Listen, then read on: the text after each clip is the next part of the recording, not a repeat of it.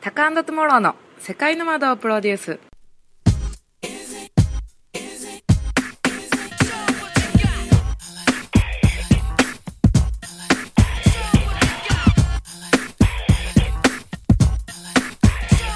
えーこんにちはトモローこと橋口智彦ですこんにちは、えー、デイアフタートゥモローこと、えー、福井武史です。声です えー一応ですねこれは「世界の窓をプロデュース」のポッドキャストの方で、えー流させていただきたいなと思ってるんですがもしよければ福井さんの世界中から言いたい放題の方でもああ、ぜひぜひぜひぜひ流してもらえたら嬉しいですぜひぜひぜひぜひ。ありがとうございますはいでえっと今はあとりあえずごちゃごちゃ覗いて、とりあえず、まずね。えー、ウィス乾杯。乾杯ああやっぱね、男は黙って札幌ビール。ね名キャッチコピー出ましたねえ。って言いながらね、はいこの前はビンタンを一緒に、そうでしたよね、インドネシアで、はい男は黙ってビンタン飲んでた。いやーあれも最高でしたが今は珍しく日本で、ねえ。はいえー某某ホテルの。ホテルの貴賓室うん。ということで、まあ、過去天皇陛両陛下た天皇陛下と皇后様も泊まられたことがあるお部屋で。ねお部屋で普段はここは開かないらしいんですよねえ。あ全く使われてないりがたい。はいねえ福井さんが来た時だけ開けられるといやいいう やいやいやでも結構いろいろ楽みたいだよあそうなんですかいろいろあのそういう国関係の方が来る時とか、そっちの公的なものうんなんか方面じゃなきゃ開かないんですね、入り口にもね縦看板してあってびっくりしちゃったねそうですよねうん今日はあの秘密の合宿ということで、うんちょっと2人でいろいろ作戦会議をしますかと、来年再来年とうんまたいろいろ動いていくので、うん作戦会議しましょうということで2泊3日でうん来させていただいて、ふ2人だけでこう隠れてやってるんですけど、うんあの入り口に、ね、入り口にでっかい縦看板が隠れてないじゃんって っていう状態で 最高だなと思ったんですけど、えっと、音声のテーマを先に言っとくとですね、あの先日も福井さんのまたその話も後で聞きたいんですけどあの安藤誠さんをうんお呼びになられてちょっと安藤さんを僕は音声でお話聞いたのと写真で見てるだけなんですけどもうなんかこう押すっていうこう、もうねはい世界的な冒険家の方でそうですよねメラモンでもあるし、はいはいうんガイドはいだから某本当に誰でも知ってるようなはい世界的な企業がいくつか、うんこう彼をスポンサーしてて、うーん年のうち数ヶ月はねアラスカに行ってガイドしてたりとか、はいうん大自然の中で野生の中でこう生きてる人だから、はい本当にこうなんていうんだろう超野生動物みたいな人間というか、でなんかそのでこの音音声のテーマは、うんもうこう男を磨けというか、うん本物にななってこうぜというか、うんまあ、それについていろいろ聞きたいなと思って、うんでやっぱその安藤誠さんのようなこう押す押すっていうんですかね男っていうか、僕福井さんにも全く同じものを感じるんですけいどやいやいやいやいやいやいやいやいや本当にそれそういうものをこう目指してる人って意外と少ないんじゃないかなとも思いますしうんでも圧倒的な破壊力を感じるんですよ僕はこへうー影響力というかあすごいこう魂が震える感じをいつもー福井さんを見ているとややいやいやいやいや感じるのでなんかそういうところですよねこう男として強くなっていくみたいなところをそれは僕もやっぱなんか子供の頃から親父が創業社長だったんでうん泥臭いというかうんこう叩き上げて商売していく。うんお客さん喜ばせるんだみたいな、うっんていう感じとかそういうこうなんか泥臭さみたいなものうんに対してすごくこう憧れというかそういうものを持たなきゃなみたいなのがあって、ねうんそそれでまあ今こうこの年齢まで来てビジネス自分でやってってできるようにはなったんですけど、うんらそういう要素なんか勉強ばっかしてても無ダメだと思うので、まあ、勉強もみんな足りてないんで僕は勉強もしなさいってみんなに思うんですけどそれと一緒に勉強ってさ、はい勉強が目的になってるのは勉強じゃないよねあなりたいものがあって、ーはいでそのためにやらなきゃいけないことが見見えてくるじゃない、はいはいはいそれを身につけていくのが勉強だよね、うーんだから勉強って本当は楽しいことだと思うんだよそうですね、んはい、うんでも本を読まなきゃいけないから読んでる本は絶対入ってこないし、そうですねうん英語を勉強するための勉強じじゃないじゃないそうですねはやっぱり英語という一つのツールがあって、い、でやりたいことのためにそのツールが必要で、身につけたいから勉強するわけだよね、はいはいうんだから目的がないやつはもう勉強なんか入るわけないようーね、んだから勉強嫌いとか言ってるやつは本当目的がないんだよねあーそうですよね、ん福井さん実は相当本読みますもんね、いいねねなんだかんだね、はでもやっぱりい、はい、面白いもんねそうですよね、うんなんかそういうのも含めてこう男として磨いていくというか、うんそういうのをテーマにちょうどあの福井さんにちょっとご提案させていただいて来年の2月ぐらいにうんマニラでね男ツアーというかうん女の子も含めてうんですけど、うんうんまあ、男を磨くマニラツアーといううか、ん人間力向上というかねそうですよねこの間もやっぱあのバリ行ってて思ったんですけどなんか自分でビジネスやるとかっていうとすっげえ敷居高くみんな感じるじゃないですかうん起業なんてみたいなでもなんかもうバリとか行くと起業家しかいないじゃないですかそうだよねだおばちゃん商売してますみたいなしかもこうすげえたくましいみたいなってああいうとこはほら夢がステータスとか夢がうんそれなりの企業で雇われるっていうことがさああそうですよそねういう人っていうのはもういわゆるうんそこそれなりの大学出て、うんなんとかかんとかで家柄もよくお金もあってっていう人しかなれないから、そうですよねうん、じゃあもうしょうがないから商売でもやろうみたいなうーんでなんか逆に企業日本人は逆転してて、うんでもなんかどっちにしてもでもなんかその世界の窓になりたいとか、自由に生きてきたい思いっきりこう旅したいとかいろんなこと考えたら絶対ビジネスじゃないですかそうだよね自分でビジネスや雇われるてたら無理だから無理ですよね って思った時になんかやっぱそういうのを見た方がいいなとそうだよね、はい1年半前もう2年ぐらい前ですかね福井さんと初めてセブ島に行かしてもらった時に僕あの時が初めてアジアいわゆるアジアうんうんうんでしたし初めて自分でチケット取って自力で行った海外だったんですけどあの時にやっぱ衝撃受けたんですよねあーう、ん何これみたいなこう生きるというか、あそのなんかバイタリティとかもうなんかセブなんかだとこう、うんタクシー止めようとすると子供が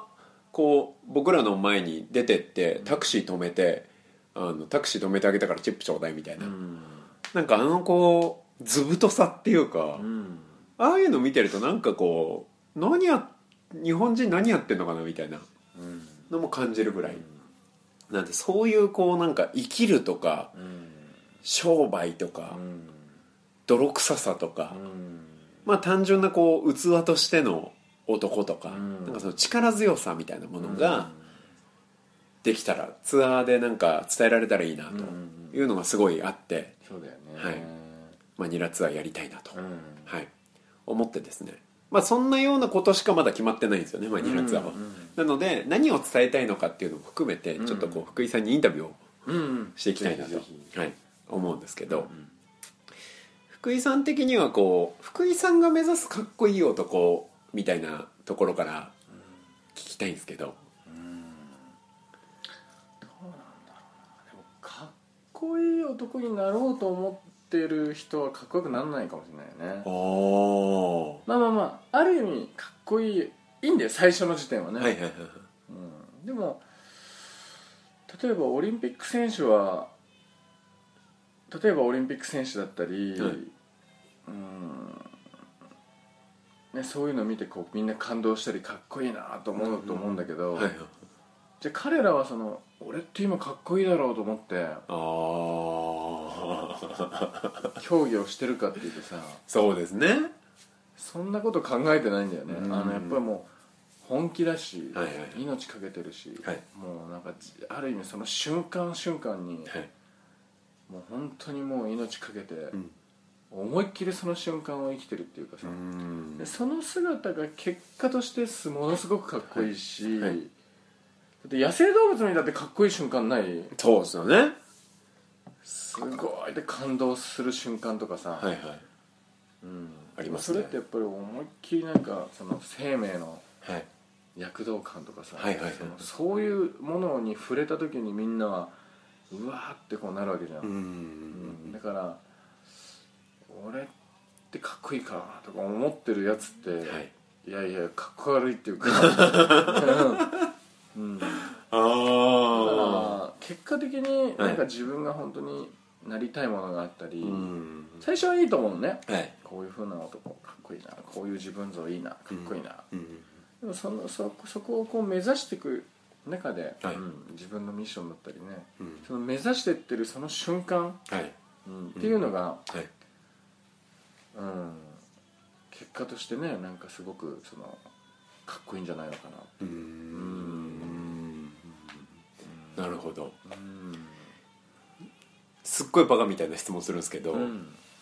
福井さん体でかいじゃないですかでかいかな 自分では分かんないんだよね、うんいやいやいや音声なんで福井さん見たことがない人ももちろんいると思うんですけどあのい以前お伺いした時は、えっと、体重が8 6キロ うんあられて、まあ、170後半ぐらいの身長があって8 6キロで体脂肪率10%っていうこの「うーん」ってなんで一言なんですかなんだろうこの謎のこう数字がですね からちょっとイメージをしていただきたいというか、あのベンチプレスの最高記録が210キロでしたっけ、うん、うん、 210キロでもまあねなるまでやりゃ上がるだろうね誰でもさ途中でやめちゃうだけだからねそうですよねいやなんか、まあ、僕あの木坂さんのセミナーもよく行くじゃないですか、うん木坂さん150キロぐらいですからあーって言ってましたから正確に言150ってないはねですけどもうあれだよ、もうあのなんつうの準備運動なるほどうんなるほどなるほどベンチプレスってあの上半身だけでこう持ち上げるやつですね俺なんかあの、はいそう空手や,、ね、はいやってる時にその大砲か機関銃かみたいな自分のパンチがああはいはいはいはいは機関銃系なのか、いはい大砲かみたいなはいはいはいはいった時にバカだから俺頭がじゃあ大砲を機関銃みたいに撃てたら最強じゃんとか思っちゃったはいはいはいはい一番すごいじゃんそれすごいですね、っていう体作りみたいな機関銃はねなんか戦車に効かないでしょみたいなはいはいはい大砲はねなんか、うんこう早くねはい動くものにはあれかもし当れないてられないですもんね、だからやっぱりこう機関銃のように大砲を撃てたらいいじゃんとはいはいはいはいだからよくそのほらあのーい瞬発系をつけるものっていうのはすごく重いのをはい一発二発バーンと上げるわけ、はいはいはいはいち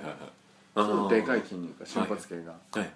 で受給系だったらもう軽いものをいっぱい上げるっていうう、ーんじゃあ重いのをはいガンガンガンガン軽いものを上げるような感覚で上げたらはいすごいんじゃないかっていうこう 自分のなんかこう学説みたいなのを自分の理論を こうねなるほど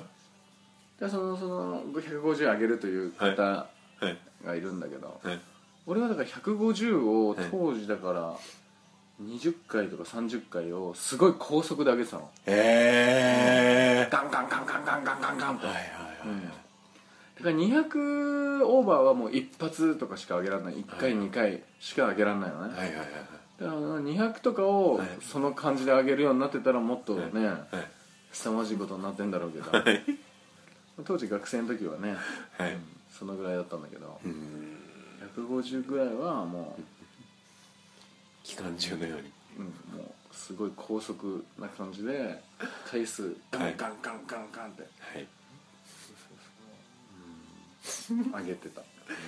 それで言うと、うん、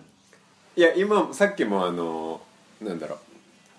うちょっと筋筋肉パンプアップしようとか言ってう腕立てをもう100回されてたじゃないですか、うんうん そのパンプアップ100回なんだみたいなうん感じですけど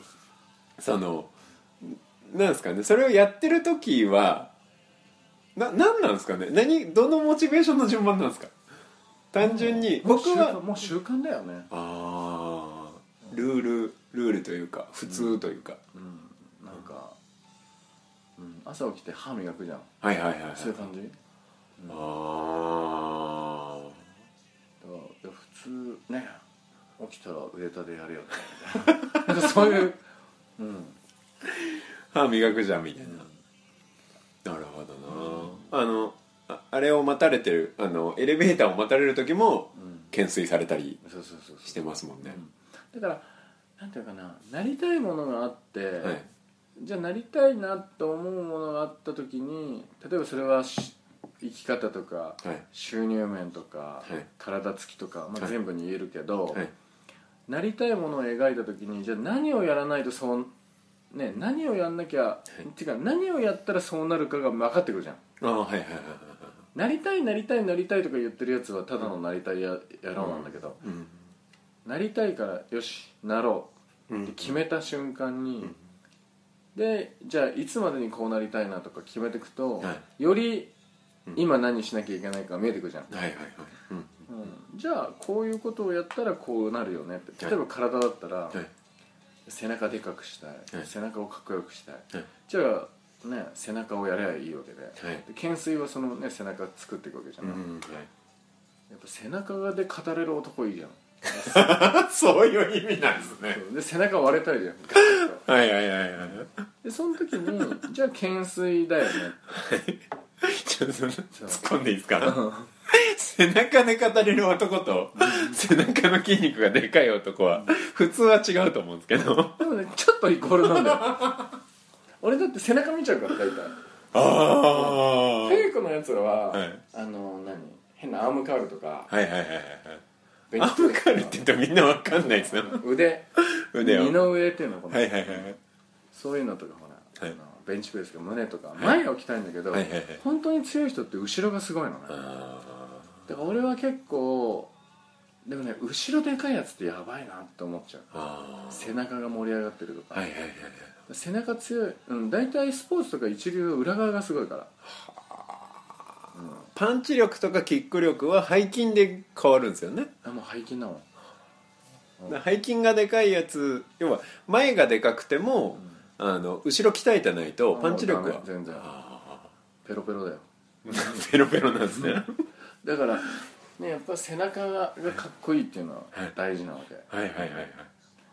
でそうそうじゃあ背中でかくしたいはいまあ生き方がしょぼかったらさ、はいはい背中でかくてもただのはい岩石親父みたいになっちゃうからさ、うんだからやっぱり生き方も大事なんだけど、はいうんそれはそれでねはいただ背中を筋肉つけるのも一つの自分のパートのうーん中のはい一つのパートパートだよね、はいで、うん、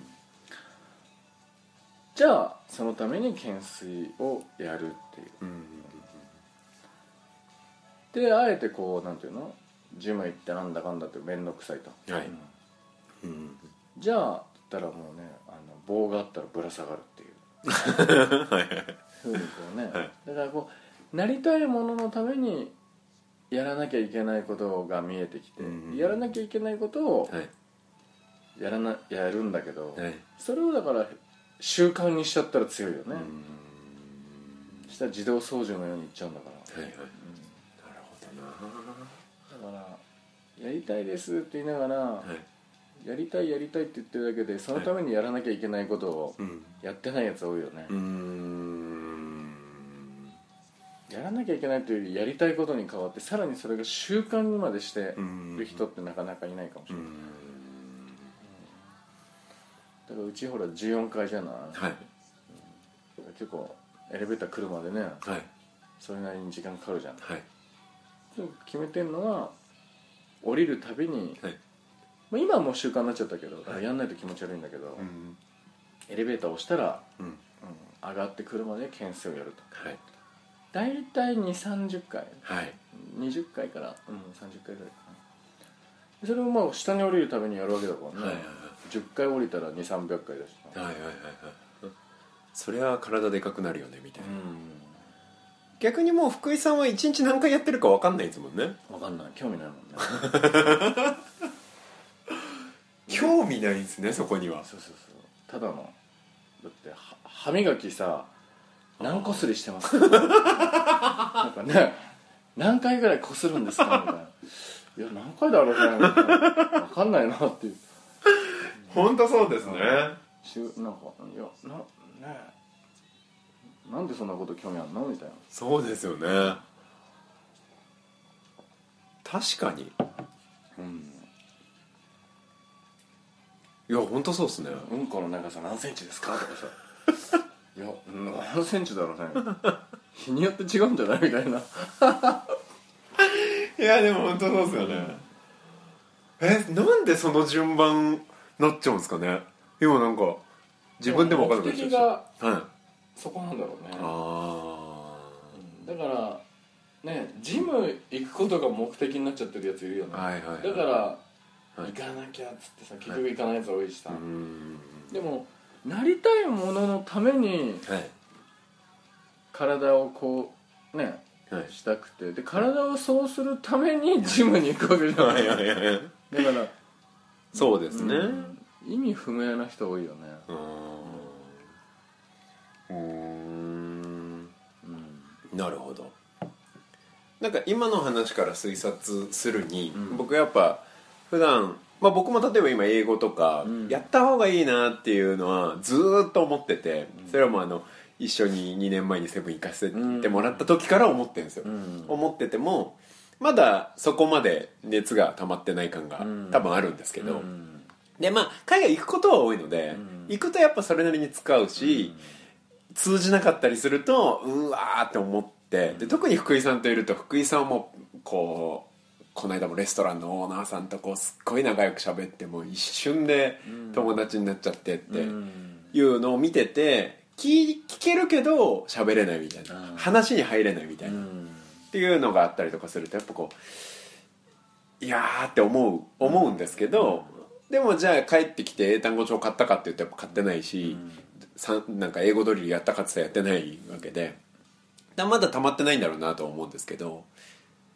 なんすかねでもこうやんなきゃとは思っまあでも僕は単純に溜まってないんだなって思ってるだけなので、でいつか絶対やるだろうし、っていう感覚があるんで、そんなにまあ自分自身傷ついてはないんですけど、うんそこで傷つく人もやっぱ多いじゃないですか、うんその辺はやっぱ溜まってないからって感じでいいんですかねなんかこう、なんていうんですかねまああんま気にしなくていいですかね全然気にしなくていいんじゃないだから自分のトゥモローが描いてる、はい、なりたいトゥモロー像の中に、うん、うんまあでも数年後にやっぱ英語で、いや例えばほら、はい、はいじゃあこれも「世界ノマドをプロデュースはいはい」世界ノマドをプロデュースって言ってて自分が、はい俺もほら世界中から言いたい放題ってはいはい言ってる時に、はいね世界中に友達がいて、はい普通に英語ぐらいを喋っててってい、はいはいう自分像の、はいトゥモローの方がかっこいいよねそうですねかっこいいで確実すにかっこいいですはいうん世界ノマドをプロデュースって言ってさ、はいなんかほらあの主役が、はいね石川貴人、はいねトゥモローなんだけどさ、はいうんナビゲーター のまみちゃんマミちゃんが英語ペラペラでね まあそれもかっこいいんだけどはい逆に言うとそうですねはいだけどなんかた例えば自分像を描いた時に、はいなんか英語ぐらいも喋れない自分がいるっていうのはうんなはんいか、その福井武像としては、はいはいはいちょっとかっこ悪いなとあーあまりにもはいはいはいこんな時代なのにはいはいそうですねうんうんうんだってもうねえ、うんちょっとかっこ悪いだろうってうん自分でね、はい自分像としてね、そうですねうんって思っちゃったから、やろうんう例えばじゃあだからいいんだよ何でもはいはいはい自分勝手だからそれぞれそうですねだから福井武像があって、はいその時にやっぱ波乗りしてる人生っていうのはあ導入した いなと入れたかったそのパーツのそのあはいねうんもう今回もこの某ホテル11階から海が一望できるじゃないですか、うんでもう今日一日中福井さんが「うわー今日波ここね波立たないんだよ」 つって今日俺来ると波立っちゃうんだよね」みたいなお話を一日中されてそうもうね立っちゃってるからさ 30分ごとに波チェックしてるみたい な波持ってくれボード持ってくれなかっただ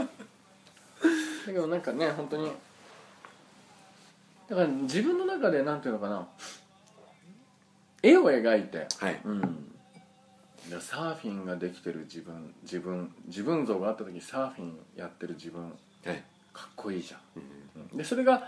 きだとか嫌いだとかさなんとか向いてる向いてないとかどうでもいいわけ、はいはいはいうん、導入した方がいいよね、うんじゃあ波乗り行きましょうって感じなわけ、でも行ったことないから分かんないじゃそうですよねんでボード俺多分一番最初のボードって、は誰かからいや超安く1万円でいはい買ったんだけどそれってガンガンっつってこうなんか先っぽが超とんがってる、はいはいはいあのハワイのはい超デカ波を乗る、はいはいはあのもうほんとビルの何階建てみたいな、いはいはいでかい波を乗る専用のみたいそなういうガンはいっていうね、すごいスピード出る、はいはいうん、それを買ったわけだ、はいはいはいうん、はいでなんか一応ほらウエットみたいの持ってた方がいいじゃん、はいうん、なんかかっこいい決まるじゃん、はいはいということでなんかあんなのだって種類があるとかよくわかんないしさ、はいはいまあ、準備大事なんだけどね、はいはいはいでもそれも大事なんだけどまずまずやってみるっていう方がもっと大事かなと、うん、俺の場合はもうまずやってみるとはいそしたらまずガンっていうのじゃあその日本のねコナミはあまりはい初心者には向いてないってことも乗ってみて分かったし、はいはい俺デビュー2月ぐらいやったけど、はいねなんか、うん、ペロペロの、はいうん、3ミリっていうね、はい普通は真冬はもうドライスーツかはい5ミリのウいはいはいェットなんだけど、はいはい水が染み込んでくる、はいおいなんか素敵な だからほら見た目がみみんな似てるから同じ黒いの着てさ、はみんな普通にやってんだけど、ん俺ほんと寒くて、いはいはいはみんなサーファーってすげえ根性あんだ ないはい思ってたらしっかり次の日熱出たし、ね、うんだからなんかそうやってやってみるやってみてね、はいはいはい何が足りないのか分かっていって、うんで徐々にこうね、うんそうそうそうだから最初の波乗るのって悲惨だよね、うんでそこでほとんどやめちゃってではいも自分の中では、ねいやー今日波良かったよ」って一言が言いたいああ海行ってきたんだっていう一言が言いたいはい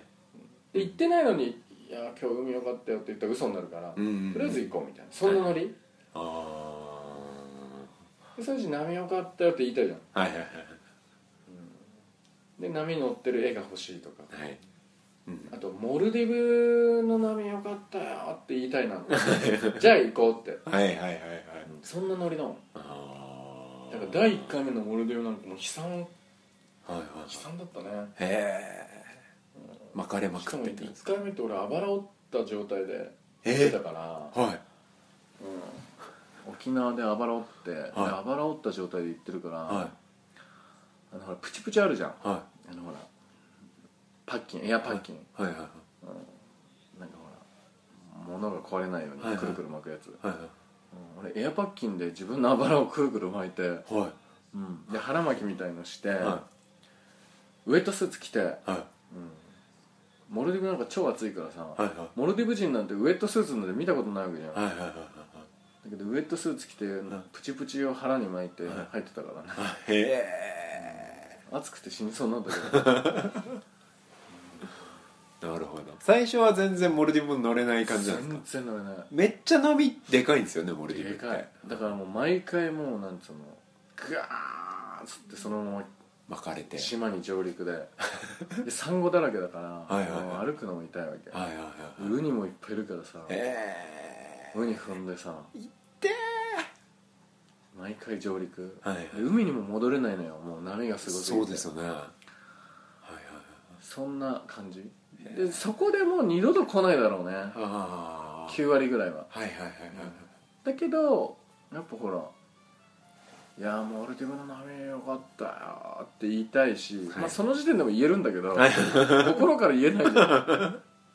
うんだしそのでかい波に乗ってる自分の映像とか写真も欲しかったからはね、いはいはいでまた2回目も行くでも2回目も大して乗れないんだよね、はいはいはい10日ぐらいの旅で本当に1本乗ったかうんなしかも乗ったっつったって大したことないはいでも今回6回目かなうんはいうんモルディブがはいやっぱり過去最高に乗りまくったしね、へー気づいたらへでーかい波にガンガン乗って、はいはいはいうんスタートはそんなもんだよねそして気づいたらモルディブスリランカ編の DVD がね出るぐらいですもんねはいえで来年1月はメンタワイっていうもう世界のサーファーのはい聖地の一つで、はいはいはいはいもう超上級クラスが行くようなさあサーファーの、ーはいうんすげえでかい波で、だからなんとなくシャレでね、はいはいいやーなんかそのサーフィンをやってる自分っていうのが、はいうんそういうサーフィンっていう一つのパートを自分の、うん、男像のはい福井武史像の中に入れたいなっていううんきっかけでねなんとなくなんとなくやってって、うんついにね、うんメンタワイっていうとこに行って波乗りをするようになってはいそれもでも今の自分が行ったらね、うんいろいろ食らいまくるの分かってんだけど、はいはいはいでもメンタワイでね波乗り行ってきたんだよねっていう一言が言いた いから行くしかないみたいななるほどでも今度あの今も英語をすごい福井さんはお勉強されてて2年前のセブってまだ全然でしたもんねそうだよね、なんとなくはいつなぎ合わせて頑張って喋ってる感じだったもんねそうそうねそれがもう2年経って日常会話ぐらいだったら全然余裕でうん、うん、まあね、はいで来年からまたあの海今度は海外で公演うん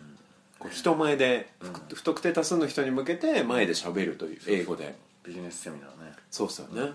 をやると決められてでもそれもその話を僕にされてる時にいやー今の英語力でやったらもうなんか全然ダメで恥かくのも分かってんだけどさっていうのをおっしゃってたじゃないですか、うん、その感覚ってすごい重要ですよね、うん、だから完璧になってからやろうってやつがいるけど、はいア ホだよねあの今の衰退する日本企業だよあー日本はその発想じゃんはい失敗はダメだっていう、うんだから時代の変化が超遅い時はそれで良かったかもしれないけど、だから完璧になってから出すっていうさ、うんだから一生来ないのようんだって時代が流れちゃうからう、んよし今の時代完璧と思ったらあちょっと遅いみたいなああじゃあもう一回考え直そうっつっはいはいてよし完璧と思ったらまた時代が動いてるから、はいはいでやってるうちに出遅れたんだよあで本当はね iPod とかさ、ーはいソニー出せたじゃんはいあれソニー出してたらすごいことになってたよねだけど出してたんですよあ出してたんだ MP3 プレイヤーはソニーが先に出してたんですよあだってウォークマンのさ、はい次に最も近いね来てたのが、はいで MP ねプレイヤーがあってはい iPad iPod はいだったよねそうですねうんあ iPod みたいなものは出してたんですよソニーが先にででそれをデザインとかやっぱ企画力でとかマーケティング力で売ったのが Mac だったんですよねなるほどね、はいやだから日本企業なんかも全体的に見てると、はいでやっぱりその、ま、あのーアップルとかさ、はいその見てると、はいとにかく未熟でもはいはいはい「いっちゃえ!」っつって出してそうですね出した後に、はいバージョンアップします でも今世の中がそこそっち側になっちゃったもんねそうですね価値観が、うんうんうん昔はそのバージョンアップをしていくって発想がなかったじゃん、うんはいうんもう今はそのバージョンアップを楽しみにしてるし、うんモデルチェンジはね何年かに1回だけどそうですねバージョンをどんどん使いながら上げていくって発想はね、うん今世の当たり前になったけど、うんうん日本の場合はその完璧を求めちゃって、うんうんこうね足踏みしちゃったよねそうですねなんかでいろいろ考えるとなんか僕も結構いろいろミスってきてるというかうんいろいろやってきたなっていうのすごいうん思うんですよねで なんかよくそのおかげで強くなるしねそうっすよね学ぶしね、いやーそうですね失敗した方がいいですよねうんなんかテスト100点満なんか結構すごい思うのはテストみたいな人生ってこう減点方式じゃないじゃないですか、うんでもなんか僕らって教育課程で減点方式でうん考えられるので、要は100点満点って10問しか問題がないので、うん1問間違えた時点でもう90点って決まるじゃないですか,、だかうんら絶対こうパイみたいなのが決まっていて、間違えたらその分だけマイナスになっていくみたいな、っていうような思考回路になりがちだなと、でも人生ってどっちかっていうとなんていうんですかね100点とかまあそもそもなんかその100点とかいう概念がないですけど、イメージとしてはそのテンテストで言えば100問ぐらいあって、その中で分かる問題10問解いたら100点だよみたいな、であと90問間違っててもいいし失敗しても OK みたいな風にできてる感覚があるんですよね、でなんかみんなこう恐れてますよねそうだね行動とか。本当だよねでこうなんか話が結構飛んだんですけど、安藤誠さんとかの話を聞いてるとですね、うんあのポッドキャストでお話しされてたのとかも聞いてたりとかすると、なんつうんですかねやっぱこう生命力って言えばいいんですかね、福井さんからもすごい感じるんですけどそのなんて言えばいいんですかねそれあげたいなっていう、純粋にしかもなんか理屈じゃないというかうんだからあれだよね本当に野生動物とさはいお家で飼われてるプードルちゃんの違いみたいなうんプードルちゃんなんてさ、はいあれじゃないのアフリカの野生行ったらもう一日で餌でしょ そうですね別にプードルが悪いって言ってんじゃないけど、はいはいはい風邪ひくんじゃねえよって いう確か多分自然災害でもう死ぬよそうですね普通野生動物はねえ地震の前の日に何かを察して逃げたりとかさ、うんなんかこう予感みたいな第六感みたいなね、でも現代人というか都会に生きててはいノイズだらけでぐちゃぐちゃになってる人はさ、はい全く感じれないじゃんうん本当は持ってんだけどね、はいはいはい鈍ってますよねすごくだから犬も一緒だよねはい狼とかはね、ああいう野生動物って本当自然災害で察知するけど、はい人間に飼われちゃってね、うん洋服なんか着てるワンちゃん は本当にね、うん、そういう能力がやっぱなくなるよねそうですよね